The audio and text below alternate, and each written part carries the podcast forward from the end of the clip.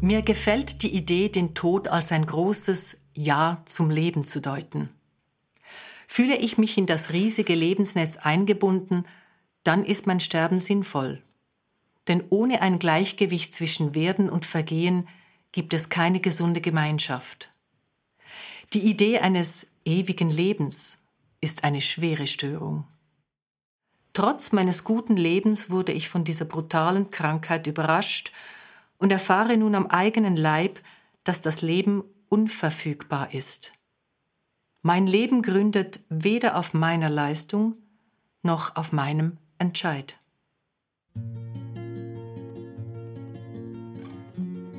Herzlich willkommen zu unserem Podcast Frühlingserwachen.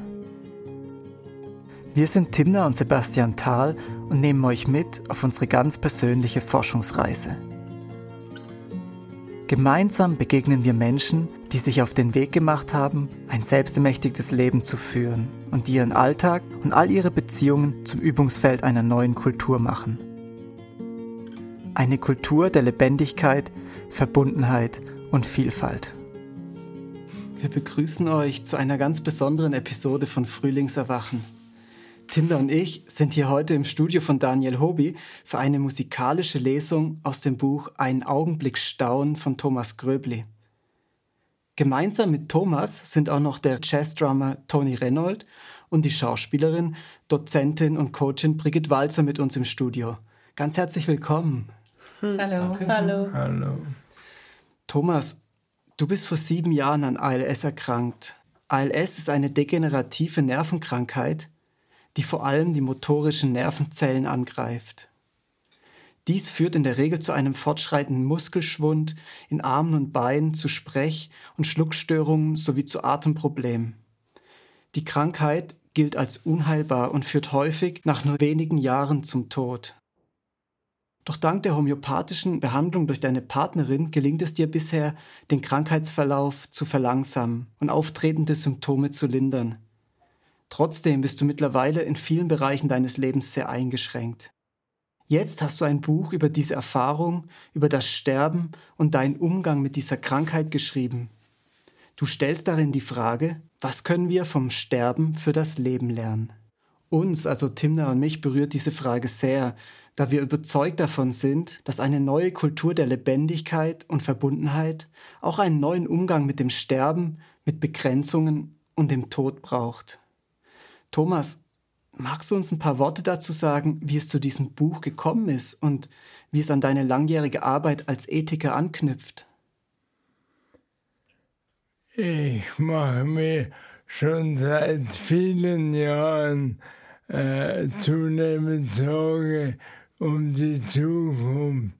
Wir haben viele soziale, ökologische und ökonomische Baustellen. Und das ist eigentlich zum Verzweifeln. Und, und gleichzeitig will ich nicht in der Ohnmacht versinken und mich nur noch um mich selber kümmern. 2020, vor etwa drei Jahren, ist mein Enkel geboren. Und das hat mir nochmals Motivation gegeben, das Buch zu schreiben. Und ich sehe eine Parallele zwischen meinem Sterben, meiner Begrenzung und dem Grenzen des Planeten.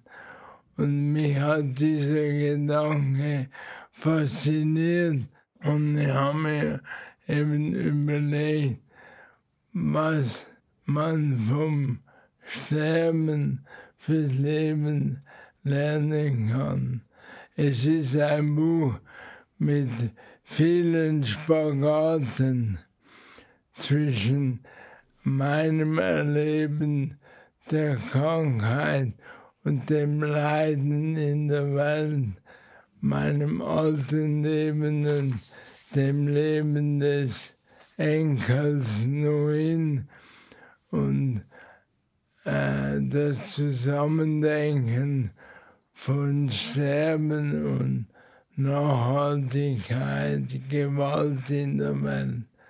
Und das hat mich aber fasziniert. Man könnte sagen, es ist ein sehr persönliches Sachbuch. Und du sagst ja auch, dass du wie so Spagate machst. Jetzt ist für jedem Kapitel ein Gedicht vorangestellt. Was bedeuten dir Gedichte? Ich glaube eben nicht mehr an ein technische oder ökonomische Lösungen. Ich glaube, es braucht viele andere Dimensionen und Gedichte sind eine Form dazu.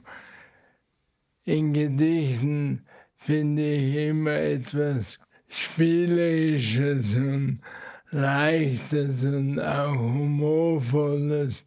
Und ich glaube, das ist hilfreich für äh, die Betroffenheit, die wir brauchen, um unsere Probleme zu lösen. Du hast ja vorhin auch noch deinen Enkel Norin erwähnt. Du schreibst dieses Buch an deinen Enkel. Wieso schreibst du ein Buch an deinen Enkel?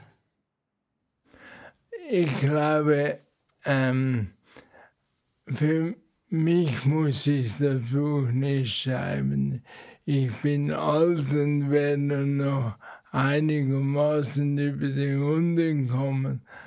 Aber für den jungen Neuen ist schon die Frage, wie wird er in 50 Jahren leben können.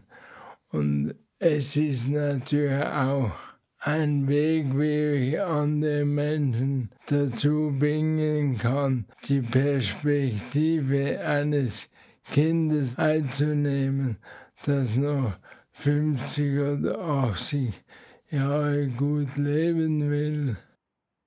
Und ich hätte auch Freude gehabt, wenn meine Großmutter mir ein Buch gewidmet hätte. Bevor wir nun gleich zu der Lesung kommen mit Gedichten und Musik und Texten aus deinem Buch, möchte ich ganz gerne noch kurz mit dir, Toni Renold, ein, zwei Worte wechseln. Du begleitest ja Thomas jetzt schon länger musikalisch. Was bedeutet dir die Zusammenarbeit mit Thomas? Ja, eigentlich ganz, ganz viel. Es ist eine ganz lange Freundschaft, die uns verbindet, natürlich, viele Jahre.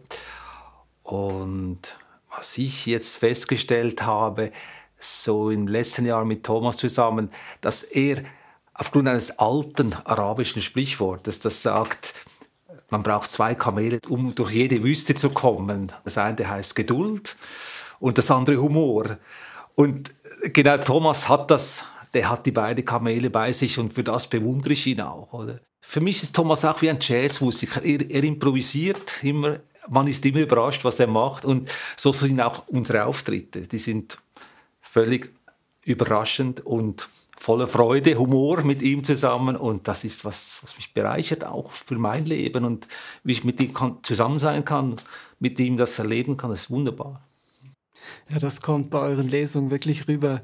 Und Thomas, da das Sprechen für dich sehr anstrengend ist, hast du heute eine zweite Stimme mitgebracht, nämlich Brigitte Walzer. Die wird nachher einige Gedichte und auch Texte von dir lesen. Brigitte, wie ist es dazu gekommen, dass du heute die zweite Stimme von Thomas bist und was bewegt dich dabei? Also ich kenne Thomas schon seit 37 Jahren und ich erinnere mich an die erste Begegnung. Da hatte er so damals so Latzhosen trug er und so ein Bauernhemd und hatte so einen richtigen Vollbart und war damals noch Landwirt.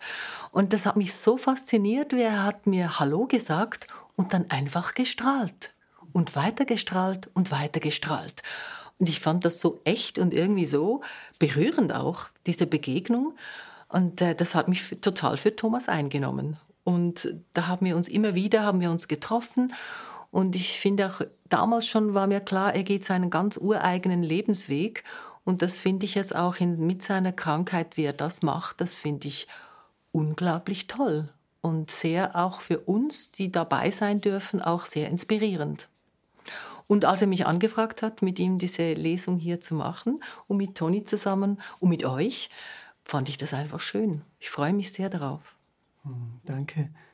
Timna, wir haben ja auch schon ganz viele Gespräche mit Thomas geführt und er ist ein guter Freund von uns und ja, sein Weg berührt uns sehr. Möchtest du auch noch ein paar Worte dazu sagen?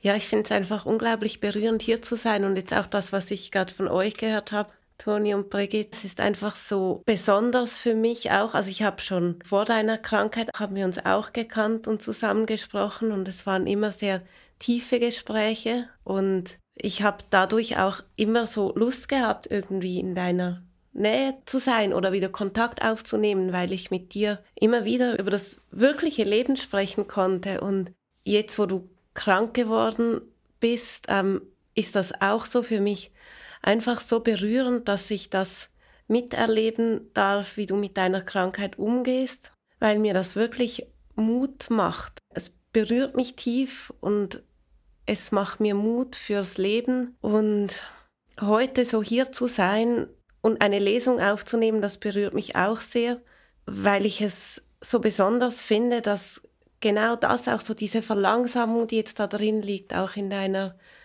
ja, so in, in der Art, wie du jetzt sprichst, wie du dich einbringen kannst, das lädt uns alle dazu ein, uns auf diese anderen Aspekte einzulassen, die darunter liegen unter diesem schnelllebigen und finde es schön, dass wir das heute teilen dürfen mit den Menschen, die zuhören. Hm, und in diese verschiedenen Aspekte werden wir jetzt dann eintauchen zusammen. Es ist wirklich ein Plädoyer fürs Leben, dass wir vom Umgang mit dem Sterben lernen und das wird jetzt ja musikalisch, poetisch, ganz vielfältig klingen und ich freue mich riesig auf die Lesung.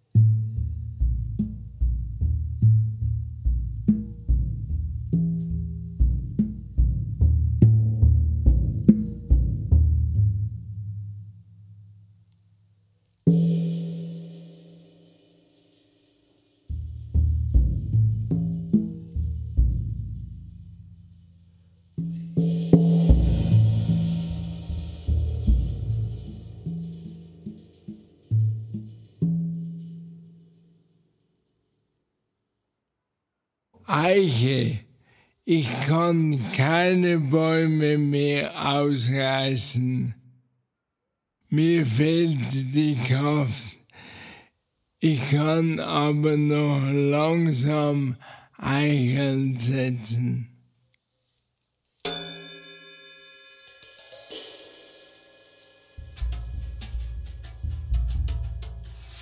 Eiche. Ich kann keine Bäume mehr ausreißen. Mir fehlt die Kraft. Ich kann aber noch langsam Eicheln setzen.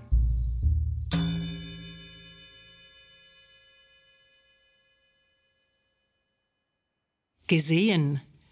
Wer bin ich in den Augen des Augentrosts? Des Eisvogels, der Birke, des Regenwurms, des Rispengrases,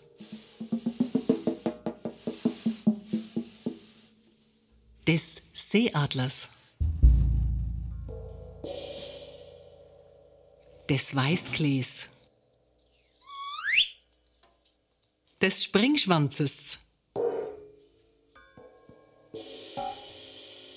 Der Wegwarte. Des Holzbocks.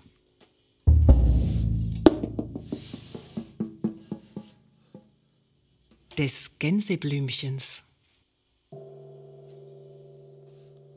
Der Kuh. Der Mistel. Des Schwans. Wer bin ich?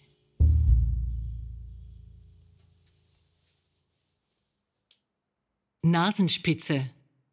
Es ist zum Verzweifeln, der neueste Klimabericht warnt. Es bleibt keine Zeit. Es ist höchste Zeit.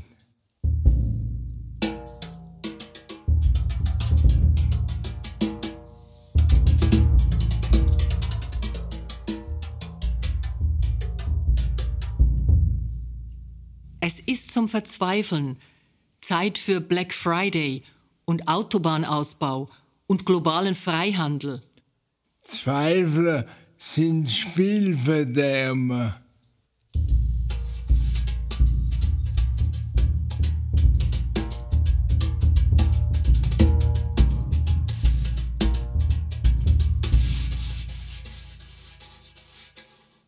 Es ist zum Verzweifeln vor der Mutfreiheit und Fantasielosigkeit und der Leere. Jenseits der Nasenspitze.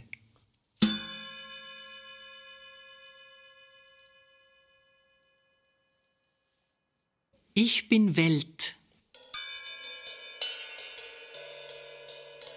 Meine Muskeln waren Wolken. und werden Erde.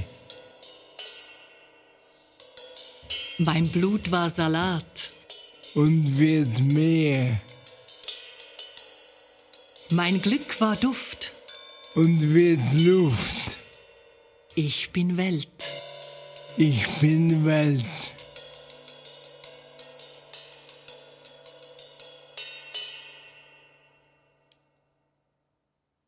Zwetschgen.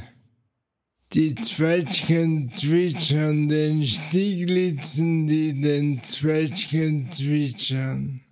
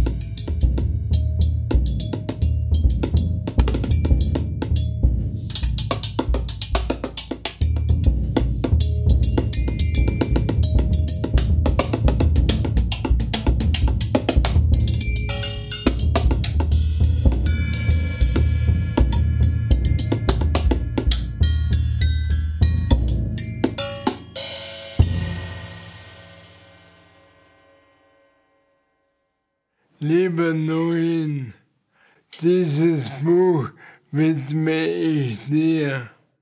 Du bist mein erstes Enkelkind und erblicktest im Sommer 2020 das Licht dieser Welt.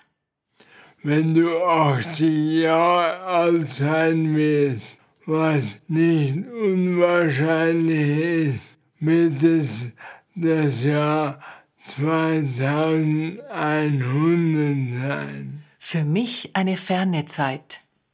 Ich bin schon glücklich, wenn ich 2030 erlebe. Wie wird die Welt 2050, 2080 oder 2100 aussehen? Was wirst du essen und trinken? Worüber wirst du dich freuen? Was wird dich bekümmern? Wirst du Kinder haben?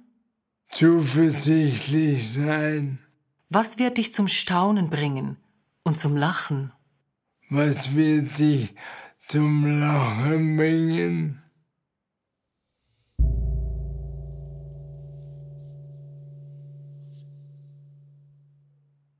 Wo? Staune, Wo du siehst, frage, wo du kannst,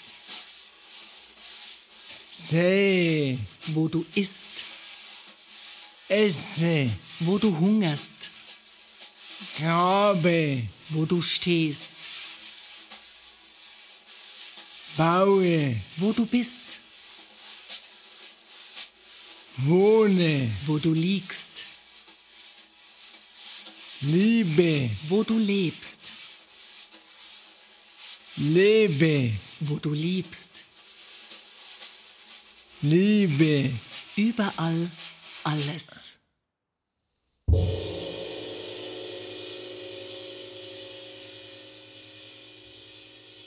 In einem der Gespräche mit meiner Partnerin entstand die These, dass unsere Begrenzung durch den Tod mit den Grenzen des Planeten Erde verwandt ist und dass die Angst vor dem Tod die Grenzen, sowohl die eigenen wie auch die der Erde, vergessen lässt.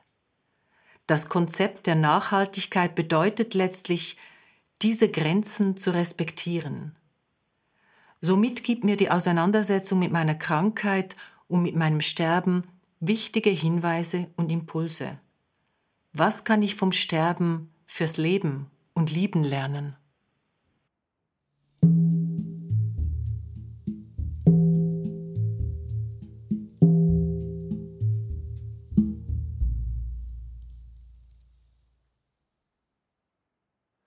Wenn mein Enkeloin schreit, brauche ich kein Schallpegelmessgerät, um so alles liegen zu lassen und ihn zu trösten.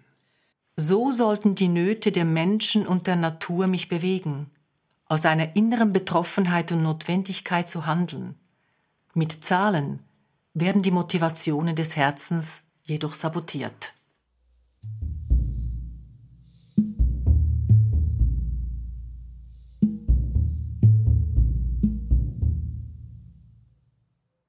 Wir sind alle aus demselben Holz geschnitzt, lautet ein Sprichwort. Alle Lebewesen haben trotz teils großen Unterschieden viele Gemeinsamkeiten. Alle verfügen wir über die gleichen genetischen Bausteine und bestehen aus demselben Wasser. Mein alter Körper enthält etwa 70 Prozent Wasser, Norins rund 80 Prozent.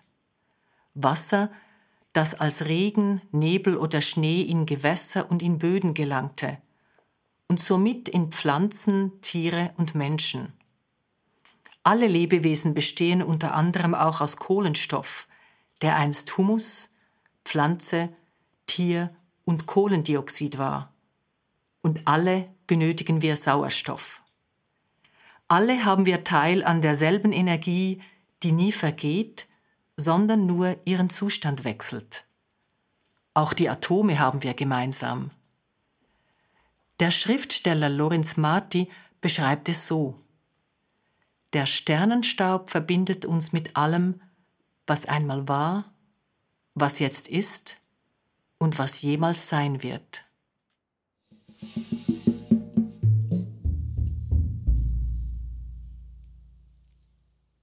Mir gefällt die Idee, den Tod als ein großes Ja zum Leben zu deuten. Fühle ich mich in das riesige Lebensnetz eingebunden, dann ist mein Sterben sinnvoll. Denn ohne ein Gleichgewicht zwischen Werden und Vergehen gibt es keine gesunde Gemeinschaft. Die Idee eines ewigen Lebens ist eine schwere Störung. Ich habe gesund gelebt, mich regelmäßig bewegt, Freundschaften gepflegt und mich nur wenigen Süchten hingegeben. Vielleicht habe ich beim Sport übertrieben. Und als selbstständig Erwerbender erlebte ich immer wieder Stress, weil ich zu viel oder zu wenig Arbeit hatte. Trotz meines guten Lebens wurde ich von dieser brutalen Krankheit überrascht und erfahre nun am eigenen Leib, dass das Leben unverfügbar ist. Mein Leben gründet weder auf meiner Leistung noch auf meinem Entscheid.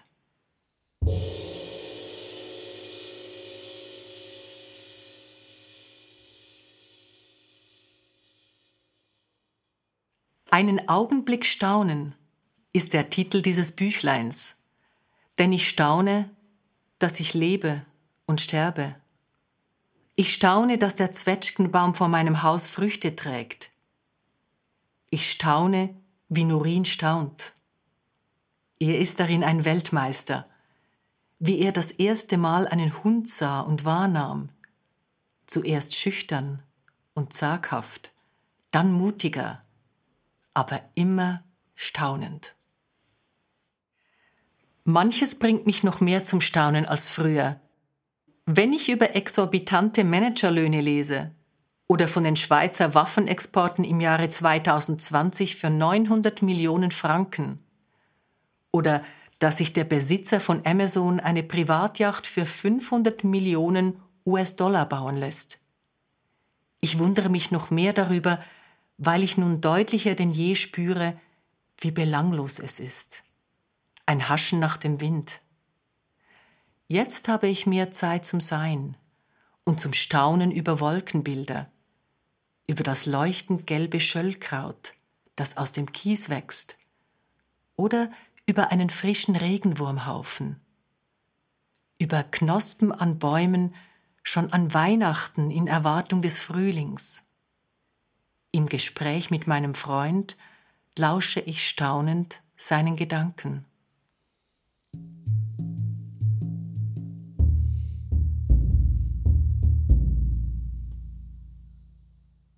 Fürs Staunen brauche ich Zeit und Ruhe. Wenn ich mich vom Gegenüber etwas distanziere, dann mindert das meine Anteilnahme nicht. Im Gegenteil, die Verbindung wird stärker, denn kein Nutzenkalkül steht dazwischen. So kann ich den Lebenswillen erkennen und übe mich in Mitgefühl und Liebe. Das ist die Voraussetzung für Friedfertigkeit.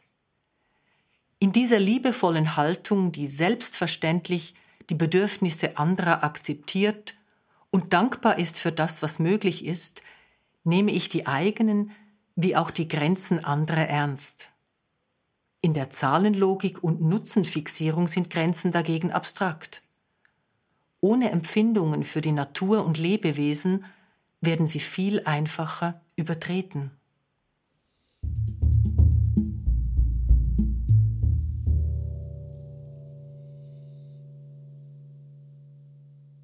Humor bewahrt mich vor Überheblichkeit und Allmachtsfantasien. Ich bilde mir nicht ein, ALS könne mir nichts anhaben und ich hätte alles unter Kontrolle. Ich schreibe diese Sätze zwar mit ALS, aber immer noch aus der Komfortzone. Ob ich noch lachen kann, wenn ich den Hintern nicht mehr selber putzen kann, oder der Tod vor der Tür steht, weiß ich nicht. Auf jeden Fall versuche ich eine Haltung der gelassenen Heiterkeit zu üben, ohne Wut und Trauer zu unterdrücken. In einem Cartoon sitzen Charlie Brown und Snoopy auf einem Steg und schauen aufs Wasser. Eines Tages werden wir sterben, Snoopy, sagt Charlie Brown. Und Snoopy antwortet, ja, aber an allen anderen Tagen nicht.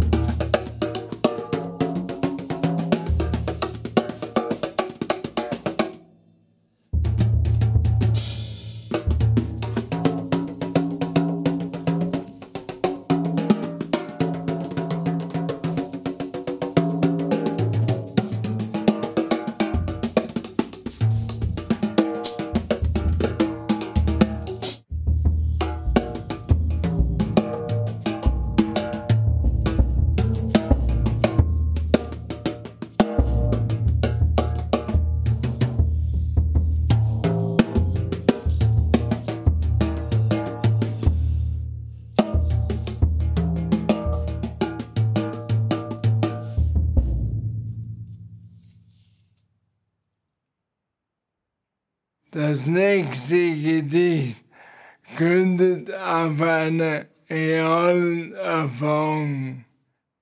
Die erste Reaktion war großer Schmerz und die zweite, da muss ich ein Gedicht schreiben.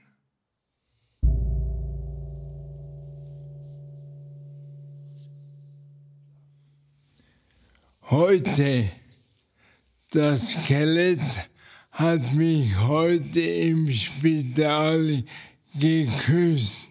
Stürzend suchte ich hart an ihren Rippen. Aber die Knochenfrau warf sich auf mich und flüsterte mir ins Ohr. Das kommt vor.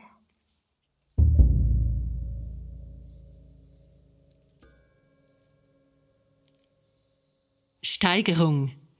Mehr, weniger, weniger, schneller, schneller, langsamer, langsamer, größer, größer, geringer, geringer, länger, länger, weniger, weniger, mehr. Weniger. Größer. Geringer. Schneller, schneller. Weniger. Mehr. Langsamer. Mehr, weniger, weniger, schneller, schneller, langsamer, langsamer, größer, größer, geringer, geringer, länger, länger, weniger, weniger, mehr.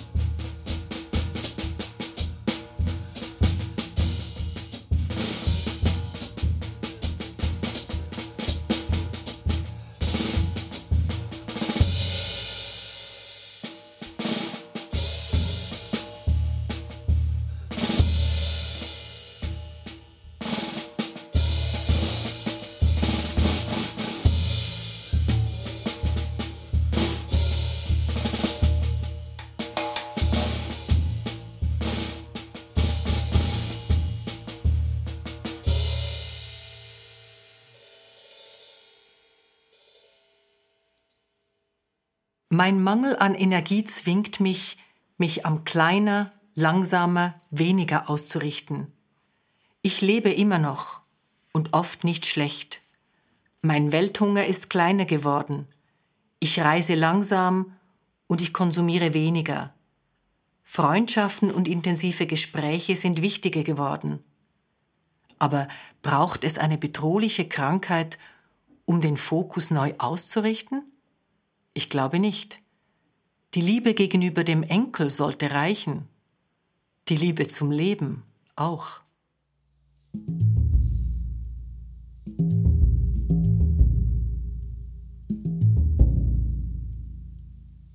Und auch davon darf es mehr geben. Feste feiern. Teilen. Schlafen. Schenken. Musizieren. Und Musik hören. Miteinander reden schneiden, verstehen, widersprechen, ermutigen, fragen, zuhören, schnoddern, schweigen. Und nachfragen. Das alles muss kein Ende haben. Aber auch anderen in Not helfen, da sein in schwierigen Momenten bei Krankheit oder im Alter jemand begleiten. Es gibt unendlich viele Beispiele, das Leben zusammen und ihm zu dienen. Es gibt unendlich viele Beispiele, das Leben zu sammeln und ihm zu dienen.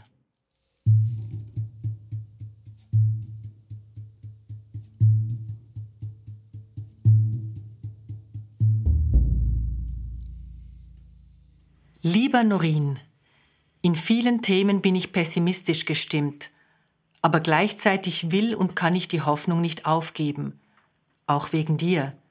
Du hast noch ein ganzes Leben vor dir. Es gibt auch einige Gründe für Zuversicht. Deshalb habe ich auch dieses Gedicht an den Anfang des Buches gestellt. Schatten.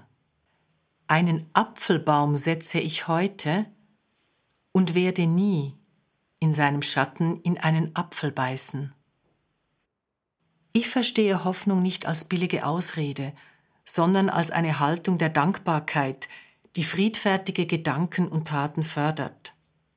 Denn nie ist alles hoffnungslos. Deine Geburt und die ersten Jahre sind ein starker Ausdruck von Zuversicht. Es hat mich beeindruckt, wie du neugierig, frech und offen die Welt erkundet hast. Aber auch das ganze Leben, das noch vor dir liegt, ist nur mit Optimismus zu meistern. So scheint es mir. Hoffnung machen wir auch die unzähligen schönen Initiativen überall auf unserem Planeten. Es werden an vielen Orten Bäume gesetzt. Setze auch du einen Apfelbaum. Bleibe Kind. Höre auf dein Herz, dein Großvater.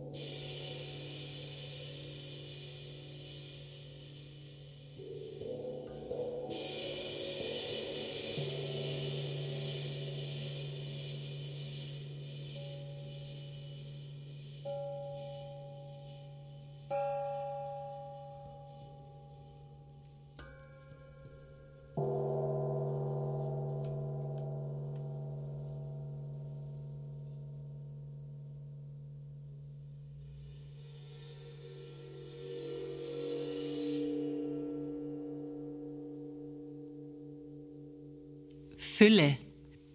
Ich lebe die neue Fülle.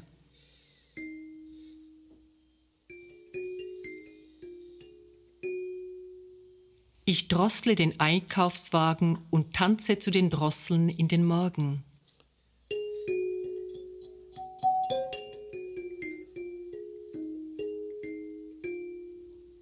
Ich fülle keinen Tiger in den Tank und drücke die Eiben.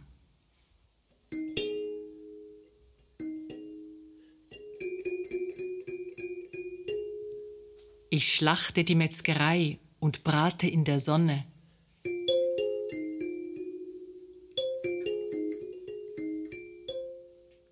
Ich hamstere Freiheit und verlasse das Rad.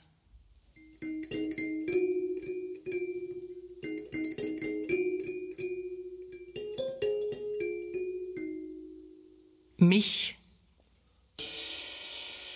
Ich bilde mich, nicht die Schule. Ich heile mich ohne Medizin. Ich versöhne mich, nicht die Justiz. Ich bewege mich ohne die Kiste. Ich ernähre mich ohne Supermarkt. Ich unterhalte mich nicht Spotify. Ohne mich bin ich nicht ich.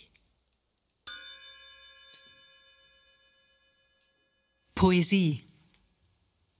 Poesie braucht Dreck, keine Keimfreiheit. Poesie braucht Sand, kein Schmieröl. Poesie braucht Gestank, kein Eau de Cologne. Poesie braucht Sterben, keine Ewigkeit.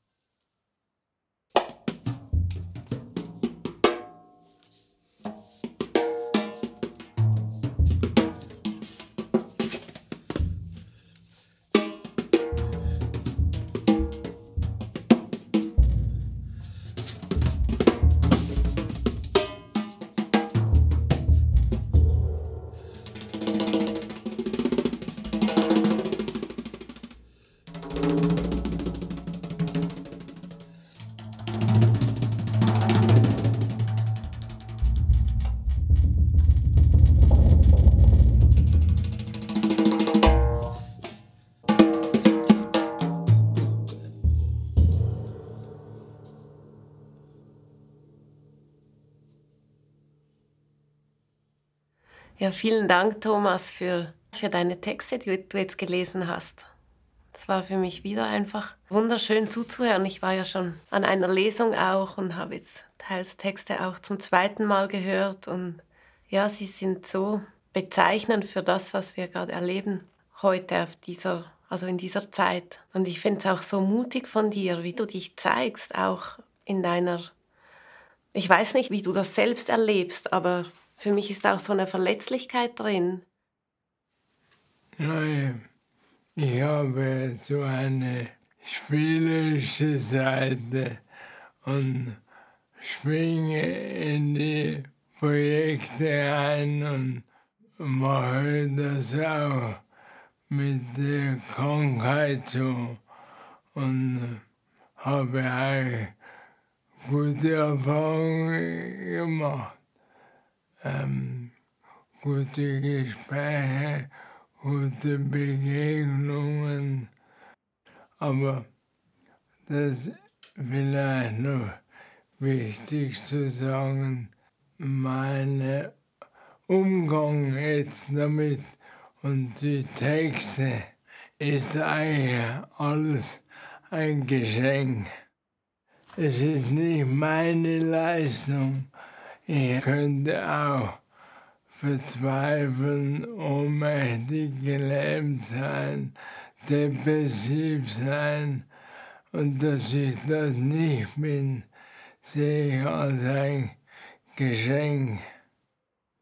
Alle finden ihren eigenen Umgang mit Schicksalsschlägen, mit schweren Situationen. Und ich gehe da meinen eigenen Weg. Und Sprache hilft mir natürlich.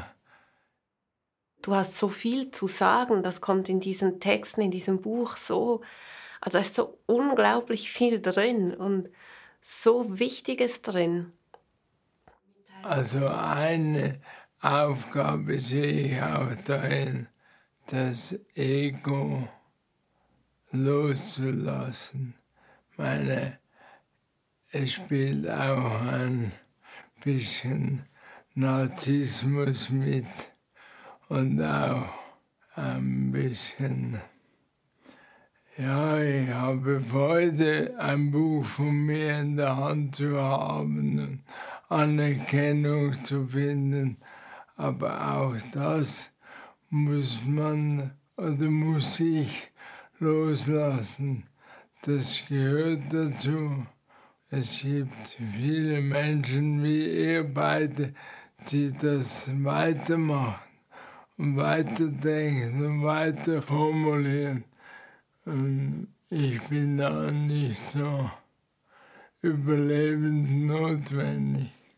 Ja, ich finde das, das ist sehr weise und gleichzeitig finde ich das manchmal richtig herausfordernd, wirklich zu fühlen und zuzulassen.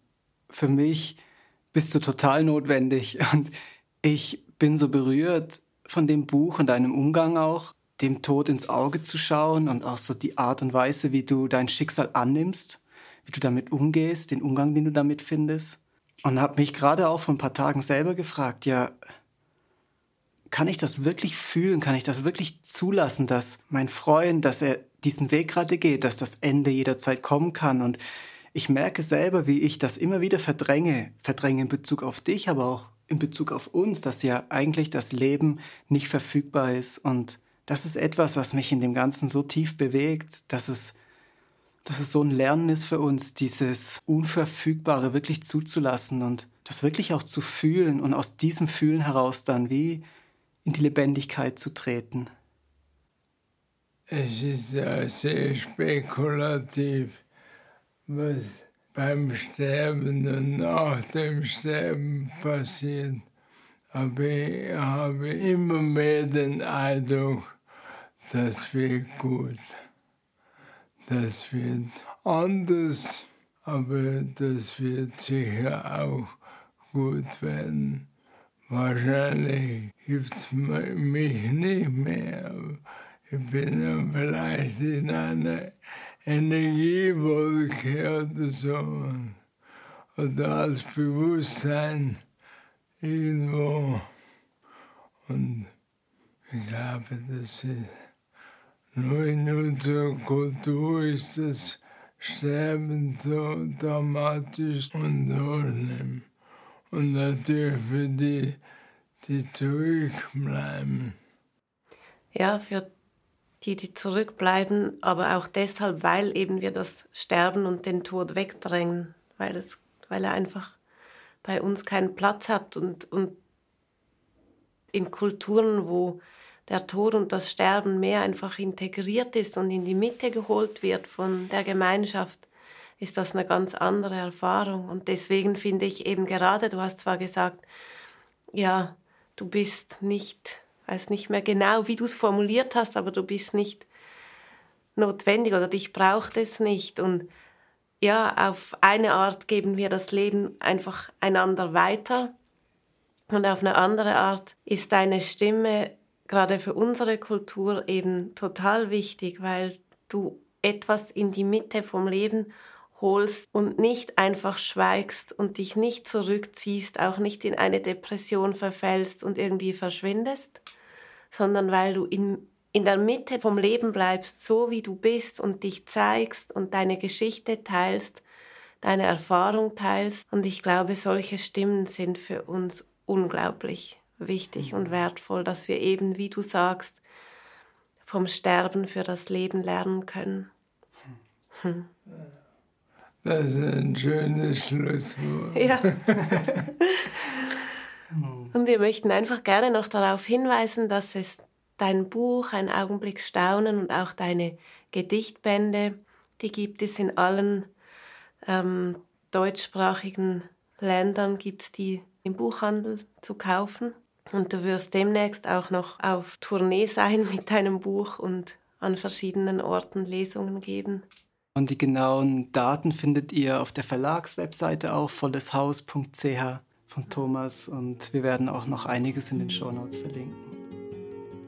Ja, vielen Dank, Thomas. Ja, danke euch beiden, danke. Und ganz herzlichen Dank an Brigitte und Toni und Dani, der hier hinten im Off sitzt und alles managt. danke vielmal. Herzlichen Dank, dass du unseren Podcast Frühlingserwachen hörst. Es ist uns ein Herzensanliegen, Menschen zu verbinden und Brücken in eine neue Kultur zu bauen. Wir danken Little Whale für die wunderschöne Musik und allen von euch, die dieses Projekt mit ihren Spenden ermöglichen. Informationen, wie ihr das tun könnt, findet ihr im Text unterhalb dieser Episode.